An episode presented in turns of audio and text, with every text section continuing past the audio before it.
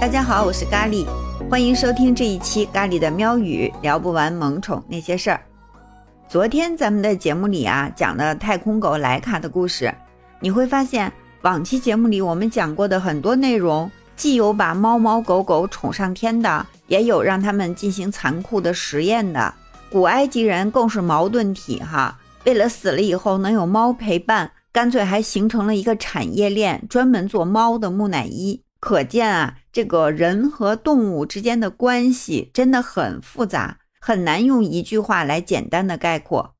可能是人类太聪明了吧？一旦发现某些动物身上的过人之处，就一定要把它据为己有，甚至一些动物呢，就稀里糊涂的被卷入了战争。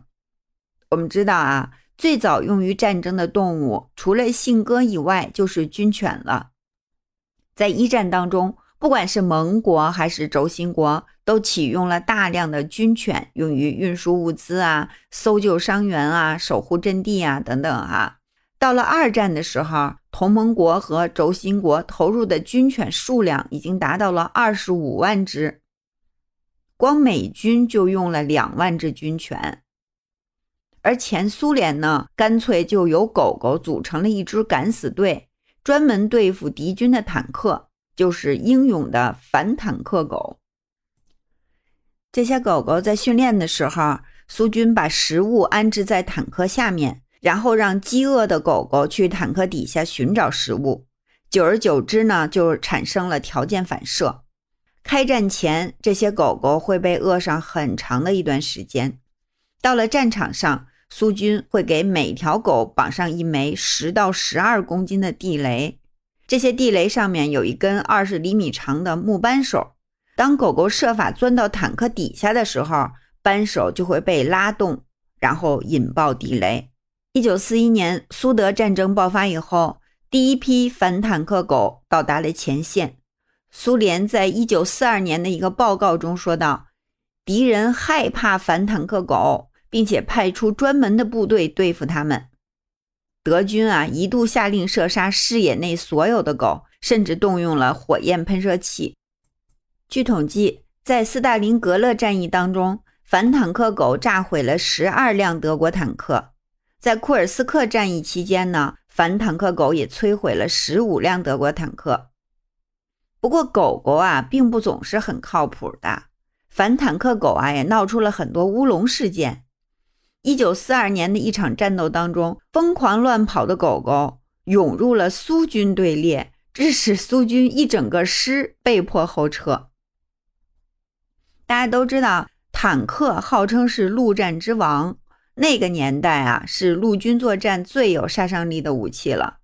在没有研制出先进的反坦克武器的时候，哈，苏军训练这批反坦克狗也算是战时需要吧。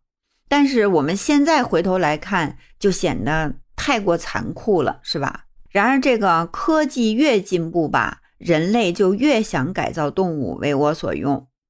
二十世纪六十年代，美国中央情报局居然发起了一个代号叫做“窃听猫”的秘密项目，他们计划用猫咪来监视克林姆林宫和苏联大使馆，这就是要把猫训练成间谍的节奏啊！他们在猫咪的头骨底部安装一个小型的无线电发射器，并且在皮毛上呢植入一根天线，然后在猫耳朵里再放置一个麦克风，这样猫咪就变成了一个移动的窃听器。美国中央情报局是希望他们能训练这只猫坐在外国官员附近，这样啊就可以将他们的私人谈话秘密地传送回来。但是。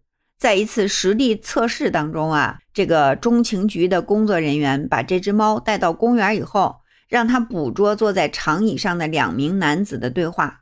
可没想到啊，这只猫根本就不听话，在街上四处溜达一通，很快就葬身在了一辆出租车的车轮下。于是，这个秘密计划就叫停了。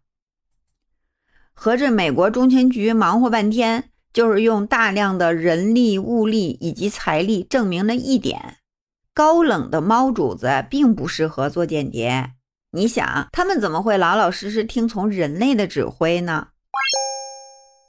被迫卷入人类战争的动物里面，海洋生物也不能幸免。把海豚、海狮等等海洋哺乳动物驯服并用于军事，早已经不是机密了。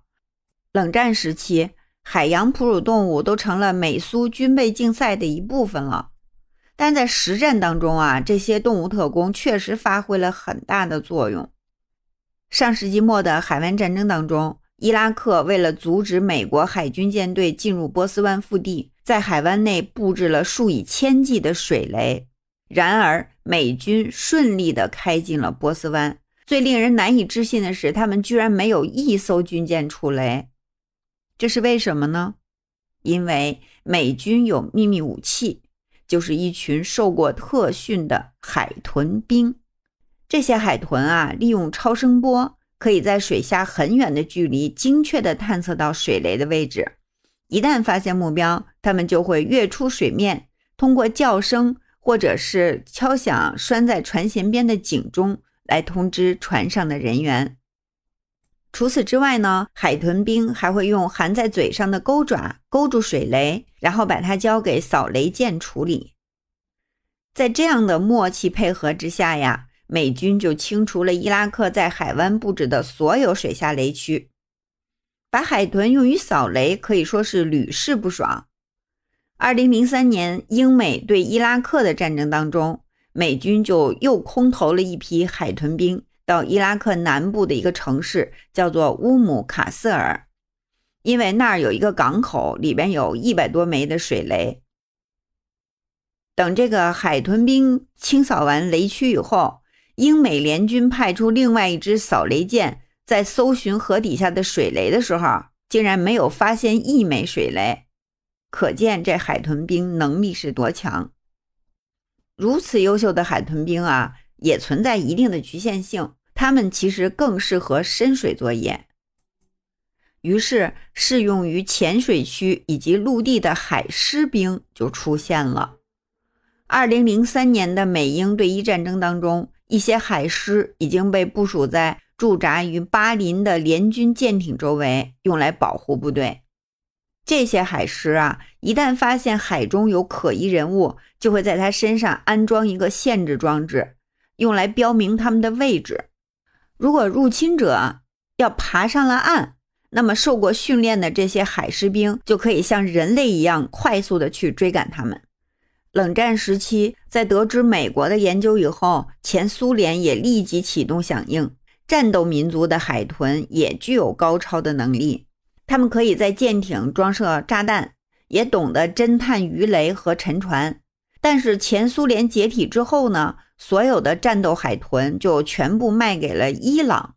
而现在呢，俄罗斯又计划重新培养战斗海豚。二零一四年三月，俄罗斯从乌克兰手里夺下了克里米亚，那儿呢正好有一个一九六五年就建成的海豚训练基地。当然了，这个俄罗斯就顺理成章的把这些海豚也就占有了呗。但乌克兰就不干了，乌克兰想把海豚要回去，被俄罗斯给拒绝了。结果意外发生了，四年以后，大多数的海豚都死了。乌克兰驻克里米亚代表在二零一八年发表声明说，这些海豚是作为爱国者去世的。